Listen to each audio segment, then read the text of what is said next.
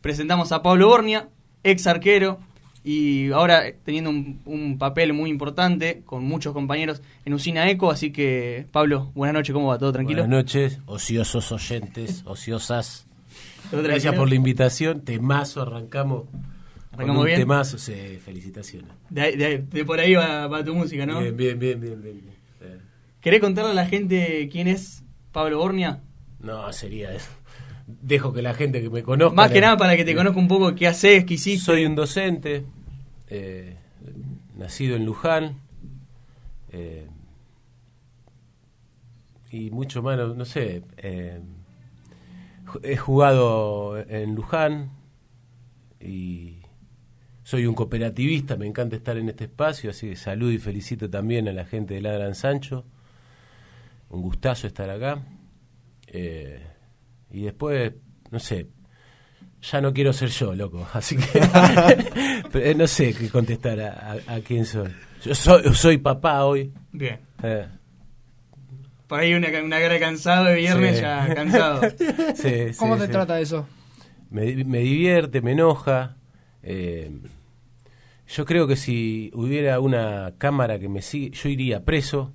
Pero después me dijeron varios padres y madres que eso les pasa a todo el mundo eh, que si llega a ver una cámara antes de mandar a los chicos a la escuela, en el, vamos, ah, que llegas tarde, que no sé qué. Eh, tal vez no lo tendría que estar diciendo, pero me pareció divertido. Eh, no, es una ocurrencia mía. Cuando lo escuché, lo dijo una madre y me sentí reidentificado. Así que soy padre, capaz que el peor del mundo. aprendiendo. sí, aprendiendo, sí, divirtiéndome. Sí, me ¿Qué es lo más lindo y lo más feo, digamos, si te tuvieras que decir algo. Con los nenes y. tengo, una, padre. tengo una nena de dos años y Nina y un nene de antes de cuatro. Y lo más lindo es esas ganas de, abrazarlos y, abrazarlos, de hecho, y morderlos, hacerles cosquillas y todo eso. Y después hay veces que los quiero matar, literalmente hablando, los quiero matar. Y creo que ahí en ese momento cuando si me toma la cámara voy preso. Son, pequeños segundos ahí. Eh, pero que los quiero matar, los quiero matar, que no sé, se me viene todo el tiempo encima, ¿viste? Em, no sé, no sé, es, re feo, ah, es re lindo y es re feo y hay miedos que aparecen que, que los escuché, que calculo que ustedes no, deben entender un carajo de lo que estoy diciendo, pero como cuando me decían a mí esto, pero hay miedos que son un flash, loco. Eh, no sé, por ejemplo, desde que nació mi primer hijo, le tengo miedo a las alturas. y yo me he tirado de paracaídas, me he tirado de puentes, eh, he andado por las alturas, por las cornisas también. Y hoy me subo una escalera, loco, y me tiemblan los pies. Eh, de hecho, miro una imagen de altura y me tiemblan los pies. Y eso fue a partir de que nació Dante, lo No sé si tiene relación con él o no, pero y creo que no responde a la pregunta que me hicieron tampoco. No, no, sí, sí. sí. Ah, respondió, respondió. ¿Se entendió? Vamos. explicábamos o explicabas algo de lo que de lo que eras. También para alguien que no, no sabe qué es Usina Eco y por qué es tan importante, porque uno, la mayoría que conoce, sabe la importancia que tiene, pero aquel o aquella que no conozca, ¿qué es Usina Eco? Usina Eco es una cooperativa de reciclado nacido acá en Luján. Eh, nace de la iniciativa de, de un grupo de vecinos. Eh, La primera entrevista que dimos la dimos acá, la de Gran Sancho, eh, sépanlo. Eh, cuando me invitaron al lugar, digo, acá fue, acá dimos una entrevista, o creo que fue una entrevista donde nos juntamos con la gente de la Gran Sancho para hablar algo, no me acuerdo, como de cooperativa a cooperativa. Bueno, em, que se fundó para eh, dignificar y hacer ver, visibilizar la situación de los recolectores urbanos, de gente que labura en la quema, eh, reducir el daño ambiental si se quiere, pero más que nada por una cuestión social, de, generar trabajo, generar trabajo digno, reconociendo a gente que viene reciclando desde hace años en Luján, generaciones y generaciones, y bueno, visibilizar ese problema socioambiental que hay en Luján. Y hoy a un par de años creo que, bueno, algo se hizo. Sí, la, verdad que digo, el crecimiento que ha tenido y, y también la importancia que fue tomando el reciclaje, algo que lo hablamos en la primera charla con Felipe Cobú, el tema de helados veganos, que hace algunos años era quizá impensado y ahora ya tiene que pensarse. Lo mismo quizá el reciclaje, mirando, no sé, 10, 15 años para atrás, era quizá un nicho bastante chico de gente y ahora es al revés. Mucha, muchísima gente recicla y el que está afuera es el que no lo hace. Sí, ahí eh, eh, está, es así, es como decís, el mundo está, eh, es como un eslogan, ¿viste? Pero que en realidad se recicla desde hace desde que desde que nace el ser humano hay gente favorecida que descarta, que desecha y hay otros en, situaciones de vulnerabilidad o desfavorecidos que usaron lo que otros desechan. Y bueno, se le puso un nombre después al reciclaje. Y hoy el mundo pero lo hace porque es negocio, creo yo, no no no por una cuestión de, de salvemos al planeta y toda esa no, no, no. El, reciclaje es un negocio impresionante eh, y bueno, ojalá que haya problemas con eso, porque eh, estás tocando billeteras, ¿viste? Reciclando, estás tocando billeteras y bueno, bienvenido sea, ojalá que, que se pudra, ¿no? Sí, claro que sí. Vos nos comentabas antes del programa un poco, si querés comentar eso, está bueno, ¿cómo fue ese inicio o cómo, cómo llegaron a lo que es hoy la usina Eco? usina Eco, con usina Eco, eh, antes de, bueno, y también qué es lo que nos reúne a nosotros acá, ¿no? Antes de, juntar tres kilos de cartón, eh, ya habíamos eh, llegado, vinculándonos con más de 2.000, 2.500 alumnos y alumnas de las distintas modalidades y niveles del sistema educativo. Eh, íbamos a las escuelas y planteábamos talleres, eh, o sea, no ir, no íbamos a lo, a lo cuantitativo, vamos a juntar. Hoy ya son más de 10.000, perdí la cuenta en, en, en, pandemia, debemos andar por los 10.000, 13.000 eh, alumnos y alumnas del partido de Luján y también Rodríguez, Giles, Pilar, universidades, eh, que lo que hacemos es, generar espacios de concientización, de reflexión, tocar algunos contenidos, ver qué saben, eh, y después si se reforzó algún nuevo contenido en ese grupo, bueno, que ese grupo lo comparta. Entonces así básicamente se van generando promotores ambientales. Hoy lo estoy haciendo eh, también desde el Estado, eh, a partir de eso presenté un proyecto, me lo aprobaron.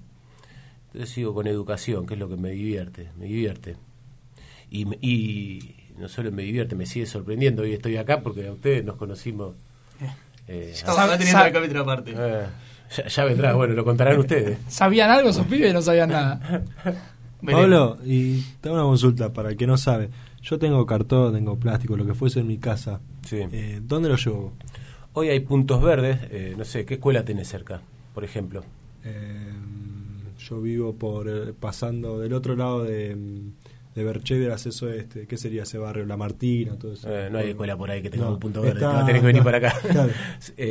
bueno, la municipalidad tiene algunos puntos verdes. En, Usina Eco tiene escuela industrial normal, comercial, escuela media, Usina Eco, el gran punto verde, o la planta, quiero decir, ahí en mm. Fray Manuel de ah. Torres, al no sé qué número, eh, enfrente a la palomita, Exacto.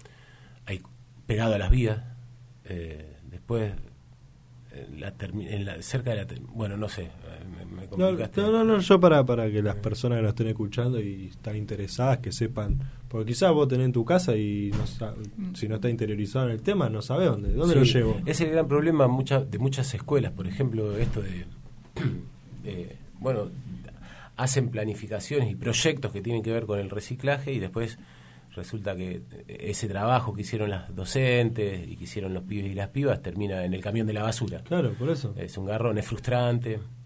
Eh, entonces, Sinaeco lo que terminó haciendo, lo innovador de todo esto era que, bueno, hacíamos con los pibes y las pibas, eh, concientizábamos y generábamos promotores ambientales a partir de producciones que hacían los pibes para que la comunidad educativa empiece a traer sus residuos a las escuelas. Y después Usina Eco pasaba, o pasa, en aquel momento teníamos un par de, de, inconvenientes porque se nos rompía el camión, no teníamos camión, teníamos que alquilar al principio, eso salía mucha plata, lo que juntábamos no apenas lo costeaba, si lo costeaba. Bueno, hoy tenemos camiones. ¿Y ha ido creciendo eso de que los chicos eh, agarren el hábito de llevarlo a esos puntos verdes en sus colegios? Yo creo que es medio temprano para... Sí, sí, las familias, hay familias. El que empieza a reciclar es, listo, no tiene vuelta atrás. Sí, por eso las escuelas tienen que tener cuidado con eso. eh, con, con, empezar a, a, aceptar.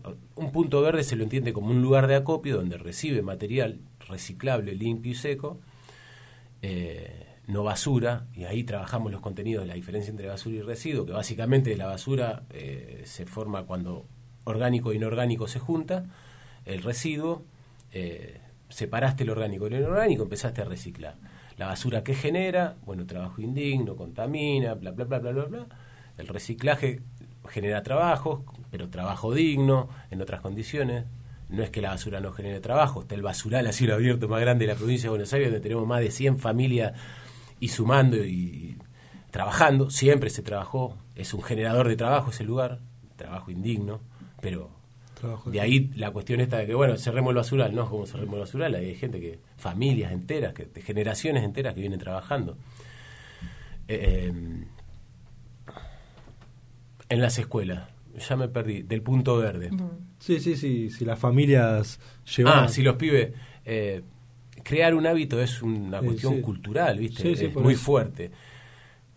De construir esto de, generar basura y construir un nuevo hábito de empezar a producir residuos. Bueno, hemos empezado. Yo creo que Luján, o por lo menos Usina Eco, ha empezado. No, no es la panacea, Usina Eco no va a arreglar pero yo duermo tranquilo en ese sentido, ¿viste? De que, bueno, activamos. Bien. Sí, que, otras generaciones ya, uno va a decir que la, quizá la próxima generación... Ya molestaste, ¿viste? Ya va a ser eh, esa la que vea Sí, ya tiraste. Hay gente, hay pibes que, que entendieron que, que, en el basural hay pibitos trabajando, hay pibitas trabajando, que a los 3, 4 años ya están trabajando porque ya al principio juegan con el material, pero enseguida entienden que los padres están trabajando, imitan y a los seis ya están trabajando. Bueno, eso es triste. Eh, y hay pibes en la escuela y pibas en la escuela que, que se están enterando de eso, que lo ven, eh, que tienen otro nivel de, de sensibilidad también, si se quiere. Y podemos llegar a hacer algún cambio cultural, pero falta, ¿no? Claro. Yo creo que hoy por hoy en Luján de a poquito se, se arrancó por lo menos, viste, con el tema de de los containers que la gente por lo menos hoy por hoy ya viste se ve que la sí, que van y, todo cambio produce viste cierta sí pero acá en Luján como que la gente lo tomó por lo menos lo que veo viste antes quizás se veía mucho más mucha más bolsita por las casas. Eh, hoy por hoy se ve mucho menos se ve gente tirando y bueno eso por lo menos es el primer paso, sí, eh, sí, la containerización. sí sí sí sí. Es un pasito pero que eh, no, no, no. Es sí, el primer paso es más difícil. Parece una gilada, pero bolsas, loco, sacar una bolsa a un tacho es prehistórico, ¿viste? Es prehistórico. Es nada. Hace más de dos mil años que se inventó ese, e, ese tratamiento a la basura. Pequeñas comunidades dijeron, che, eh, esto que estamos tirando acá, acá comemos, acá eh, convivimos, ¿por qué no lo llevamos más allá? Bueno, Luján siguió con el mismo tratamiento, lo que pasa es que ya no está lejos, ¿viste? allá, allá, vamos a llevarlo lejos. No, no, ahora está el bloque de Los Santos, Santa Marta, San Jorge, San Fermín, La Loma, eh, y ya no es lejos. Eh, Estás a un paso. Estamos a un pasito y es depende de para dónde sople el viento que te va a molestar o no el basural. Ahora, contaminar, contaminamos a todos lados.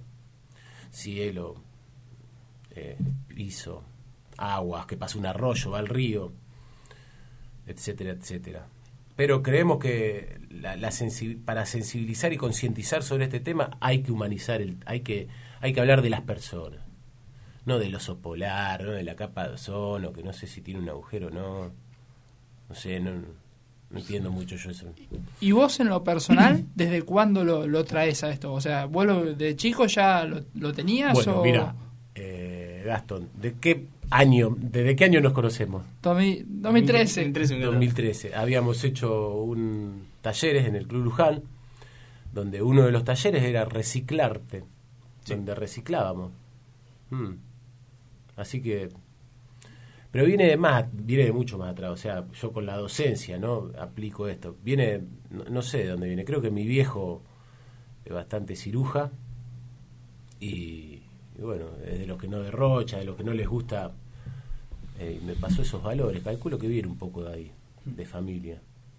Bueno, algo mencionabas recién de, talleres, eh, le contamos a la gente, en esos talleres de, bueno, había uno de reciclaje, había uno que era muy interesante, que bueno, ya ahí, ahí algo se puede mostrar, que había un, un, programa de radio, una revista que estábamos mostrando, que era un convenio con la universidad, también con, con el Club Luján, que se llamaba Un Lujanero, y bueno, eso fue por lo menos mi primera experiencia con la radio, así que la culpa de, de la radio es gracias a vos. En el primer miedo quizá que, que, tuve en una radio me lo saqué en ese programa, y creo que lo, lo que hacías, eh, con mucha gente más, digo, era darle herramientas a, a, pibe de que lean, que, que se preocupen, que formen equipos. Eh, digo que, ¿cómo ves eso a la distancia? E, ese Hoy hoy yo no creo que ninguno de ustedes, Gastón, eh, Fran, tengan se, aproximen, ni siquiera se aproximen a lo que siento yo ahora al,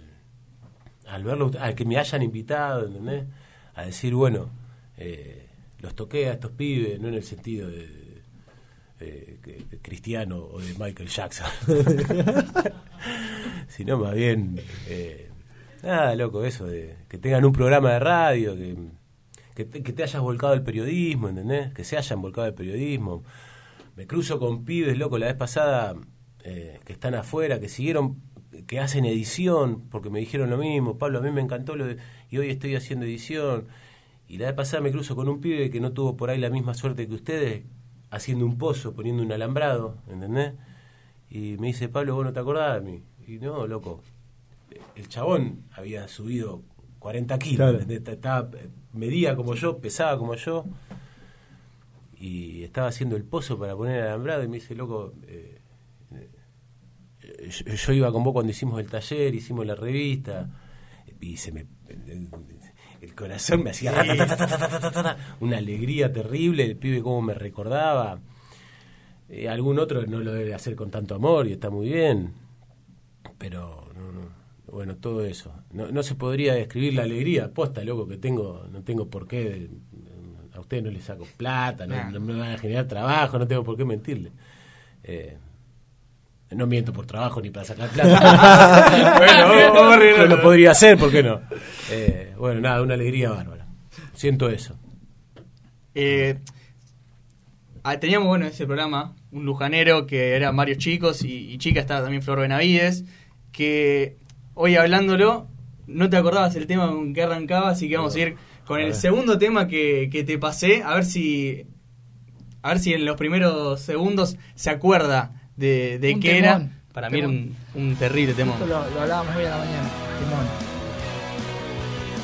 Temazo. Era un temazo. sí, sí, sí. Ahora se lo vamos a contar a la gente que ya no lo está escuchando, pero quiero ver si se acuerda cómo, cómo se llama. Un perro, ataque. Exacto. Ojos de, ojos de perro. Ojos de perro.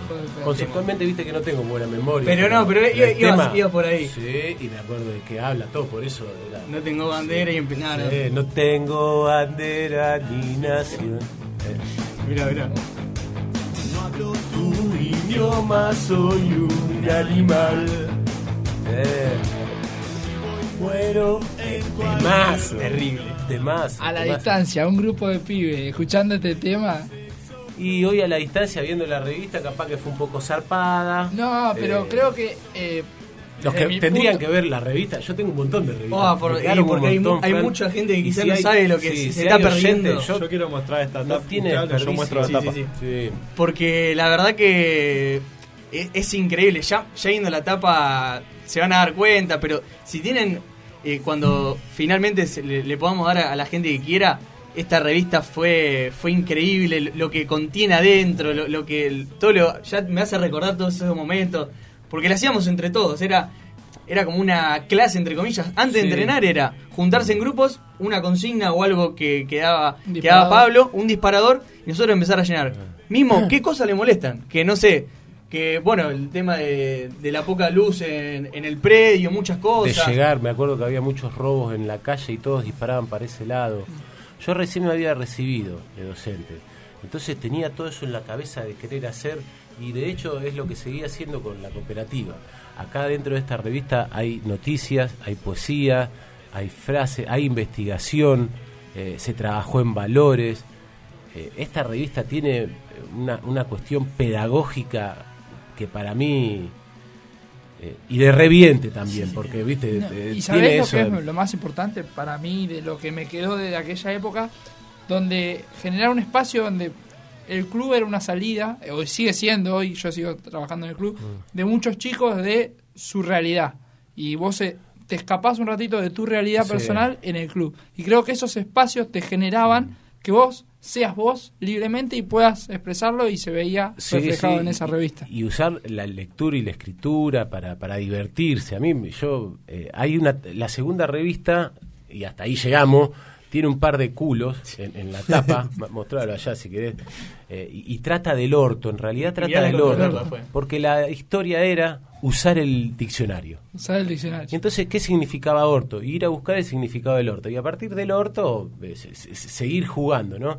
Y uh, yo tuve problemas con eso, eh, pero hubo un día, cuando sale esta revista, me acuerdo que llego a, ese momento de, los talleres y habían pibes leyendo, loco. Había pibes leyendo, cagándose de risa. Y a mí no me importaba nada, yo era... Eh, había pibes, sí, habían pibes leyendo, loco, en el club, ¿entendés? En el club Luján, estaba en mi club. Estábamos leyendo, cagándose de risa, leyendo. La primera revista la universidad no la iba a sacar porque dijo que no se podían meter con la investidura del Club Luján. De, con la investidura presidencial, perdón. Y en la tapa sí, sí está eh, Macri, Cristina, eh, Mirta Legrand, Emilio Solari, Maradona, Hitler, el Che Guevara, Flor de la B, el Papa.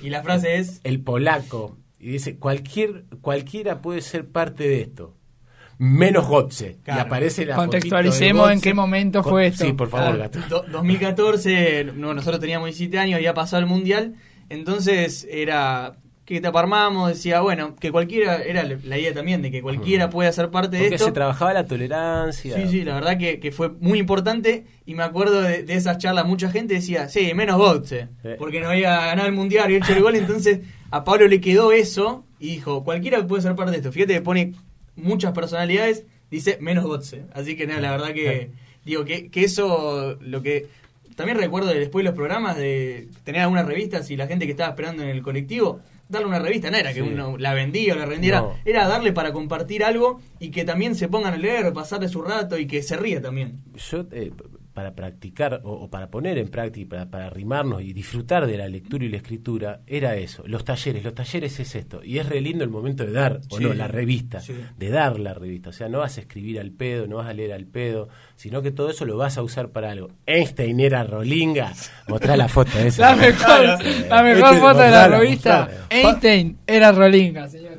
Sacando la lengua. Pablo, ¿qué, qué zarpado y qué satisfactorio de ser para vos como decía ah, recién, eh, esto que, que, que, ahora, que esté acá con los chicos, que, que o, el, muchacho que contá que, estaba haciendo un post y te dijo, Pablo, eh, yo fui recién a casa de un amigo, Tommy Villanova, y también tenía un recuerdo tremendo tuyo, lo que dejaste en esos chicos, porque vos que también laburás con, con Pibito, poder dejarle por lo menos algo chiquitito, debe ser para lo que laburan, digamos, es lo que buscan. Está la otra cara de la moneda que... Bueno, sí, pero por lo menos para ya que tengas dos chicos que tengan que recuerdo tuyo, hablar, ya el trabajo ya está sí, Sí, sí, sí, sí, Yo el problema lo, lo tengo con los grandes. Mis problemas son... Es más, ya a partir con ustedes ya voy a tener problemas. Ya crecieron. ya, crecieron. No, pero digo, eh, siempre, eh, quizá como es Pablo, por, por, cómo te explica las cosas, cómo te lo hace entender, porque digo, 17 años es una edad muy complicada para, para muchos, muchos cambios, cambios hormonales, lo que sea.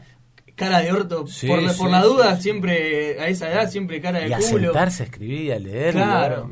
Y no tomarlo como algo de lleno, uh, nos tenemos que sentar, sino que nos juntábamos, o era, che, salió esto, o, digo algo copado, pero también parece que es por cómo era, cómo es. Porque más allá de, los años, los años que tiene más la esencia de Pablo, que, que es, vos lo podés tranquilamente pasa, eh, pasa los años y sigue siendo igual. Pablo, ¿cuánto fue tu último ciclo en el Club Luján? No, no me acuerdo. 2006, 2007 ha sido. ¿De, arquero decís? Sí. No, no sé. Yo Tengo recuerdo que, bueno, vos sos amigo de mi tío. Eh, y yo quería entrar, ¿viste? Cuando salen los equipos, yo quería ir de, de, como mascota se llama. Eh. Y un día entré con vos y yo para mí fue. Te llevé yo de la mano. Me llevaste vos de la mano y yo entré eh. corriendo y para mí yo estaba estaba con el Dibu Martínez entrando. Me está haciendo sentir para la mierda. hoy cuando hablábamos ahí afuera, no, loco, claro.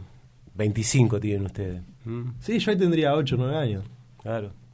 Pero, digo, esas épocas, ¿cómo las recordás? Ya eh, alguno hincha de Luján más. Casi que no me las acuerdo. Pero más, digo que te dicen, che, me acuerdo de tal partido. Digo, no, no me acuerdo de nada, no, no. No, pero si se te acerca alguien y te dice, recuerdo tal cosa, y a vos, ¿qué te genera? A un hincha dice. Hoy, no, con el fútbol yo terminé un poco como. No sé. ¿Peleado con el fútbol? Un poco, capaz, sí. sí. De hecho, no volví a jugar al fútbol, es un flash. Entonces y de la exposición también, mm. de cómo uno se exponía, ¿no? De, y, el flash que tenías en la cabeza, viste, de ser el Dibu Martínez. Sí. Eh, y loco, ¿no? ¿Cómo tomarlo? ¿Pero te peleaste con el fútbol o todo lo que rodea? Con la novela del fútbol, es la novela de los hombres, el fútbol. Ahora, en, a fin de año, ¿te sentaba en un partido mundial? El mundial sí. El mundial sí. Sí, el mundial sí, porque me gusta con la mi Copa viejo, América, viste? Con mis hermanos, sí, sí. La Copa América, poquito. Poquito, la final. poquito, eh, poquito. Pero me acuerdo que las finales, que no me acuerdo cuándo fue, de contra, o contra quién, la pasé mal cuando perdimos, ¿entendés? Y puteé a, Messi, puteé a todo. Chile y, con Chile y Alemania. A, los tres minutos estaba diciendo, loco, por eso no tenés que ver fútbol, ¿no? porque sos un gil, porque no entendés nada, puteando a Messi, ¿entendés? Un idiota. Yo. Bueno, creo que todos eh, caímos en eso. Eh, o la gran parte. Argentino, al palo. Yo soy, soy futbolero, loco, y bueno, y traté Emoción de no... violenta y después que pasan cinco minutos decís, bueno, ya no Entonces, como no pude madurar, loco, dije, bueno, lo que me hace mal no puedo arrimarme. Yo no puedo arrimarme al alcohol, no puedo arrimarme al fútbol, porque no es el fútbol malo, no es el alcohol malo, no, no. Uno es el que no entiende nada. Y bueno, loco, son cuestiones que no sé pilotear y me tengo que alejar. También algo llamativo, bueno, estamos transmitiendo en vivo por Instagram, un tipo que no tiene Instagram y que casi no usa Facebook ni redes sociales. No, solo WhatsApp, digo, para comunicarte, pero digo, no, tengo ¿por qué es eso? Por esto mismo que te estaba diciendo recién, por esa necesidad de reconocimiento que tuve en algún momento, por no saber pilotear eh, cuestión, por esa exposición de uno que quedé asqueado, que hice miles de, de líos eh, hoy mi diversión es esta, es esto, ¿entendés? E, e, eso es. Yo tendría que haber canalizado. No, está todo bien. Lo que pasó, pasó y es como debe ser. Y, es lo que te hace ser lo que sos hoy. Sí, sí. Y creo que las redes me. volvería a eso, ¿viste? A, a, exponerme, a mostrar. Hoy está eso muy, muy, muy vigente. Gente, es un asco para mí la necesidad de reconocimiento que genera las redes, ¿viste? En Facebook, yo hace, vos, lo leíste. Te iba a decir eso, que en ese mensaje que dejás en 2018, que decís que agradeces eh, los saludos, de, tu cumpleaños y que entras una vez al año, a lo último decís, eh, pruébenlo que está muy bueno. Claro, sí. Sí, te libera de un montón de cosas, ¿viste? Y de, ver, a ver cuántos me dieron, cuántos ok, cuánto esto, cuánto el otro. Yo no quiero ni saber cuánta gente está escuchando ahora, le estoy pasando re bien y eso no me lo quita nadie. Y si llego a correr la mirada para allá y ver que hay tres, me corté el mambo. o ver gente que hay comentando, no diciendo cosas lindas, pero, yo, le estoy pasando re bien y otra cosa. Y eso es lo que, lo que, te, lo que te termina quedando también después de mucho tiempo, pasar buenos ratos. Nada más importa. tan, más el cara a cara, digo, ir Nada más importa. O al que la pase bien mirando el teléfono y la, está todo bien, está muy bien, loco, mientras la pase bien. El problema mío es que después me lo cuestiono. Si yo no me lo cuestionaría, estaría todo bien. Está todo bien. Es pasarla bien. Es que creo que la onda de este programa, o por lo menos por lo que lo creamos, fue, bueno, a partir de la pandemia nosotros hicimos un, un programa por Instagram, donde, bueno, la verdad que no. Buenísimo. Nos salió bárbaro, la gente se recopó, estuvo muy bueno, pero queríamos algo más íntimo y que donde ah, nosotros pasarla bien. bien. Pasen bien ustedes. Entonces, lo hacemos, este para nosotros. Sí, claro que sí. Para nosotros. Porque vos le preguntaste, ¿vos qué haces? Estudia medicina, yo soy licenciado en recursos humanos, no tenemos nada que ver con esto. Buenísimo. Pero creemos bien, que es un, o sea, Fran es el que más relación tiene con, con el mundo de acá de, de los medios pero nosotros somos un grupo más presión que... me pone, más presión me pone. Ah, está muy bien, está muy bien. la punta de la lanza. El que, que Pero bueno, es culpa, culpa de este señor. Así que este, ah. este, presente es culpa de él y el que me dio esa primera oportunidad. Se agradece la invitación, padre. No, no, no tienen ni idea yo la alegría que tengo yo ahora. Bueno, eh, todos los invitados acá, no sé si tienen alguna pregunta más, sino los liberamos a un hombre que, que tiene un viernes, ha tenido un viernes complicado, hijos y demás, Eh, y ahora dormí. ahora, la, la rompo. ahora la mejor parte llega. Sí, Ya, antes de terminar, lo que quiero decir es que, que te esperamos en alguna otra oportunidad para poder charlar, la verdad que... Cuando quiera, para mí, sí, listo. Y agradecerte porque te hayas tomado el tiempo. Quiero una columna en el programa. Ah. Eres zarpado, loco. Me encantaría. No, no, gracias por la invitación. Chocho. De, de hecho, es el viernes, terrible fin de semana ya con esto. Ya está. Y bueno, lo, que decíamos es que todos los invitados siempre se despiden con un tema que eligen. Así que podés tranquilamente presentarlo. Bueno. Eh, ¿O qué significa? No sé por qué lo elegiste, si fue, te gusta. Yo para mí es el Estado, eh, la iglesia, las multinacionales se reunieron y bueno, y es, es como una cámara oculta en una reunión de, de los que manejan el mundo. Esta canción de la Polla Record, eh, el último de la Polla, así se llama el disco. Eh, vamos arriba. vamos a escuchar eh, Hombre de Respeto. Muchísimas gracias, Rita. A ustedes.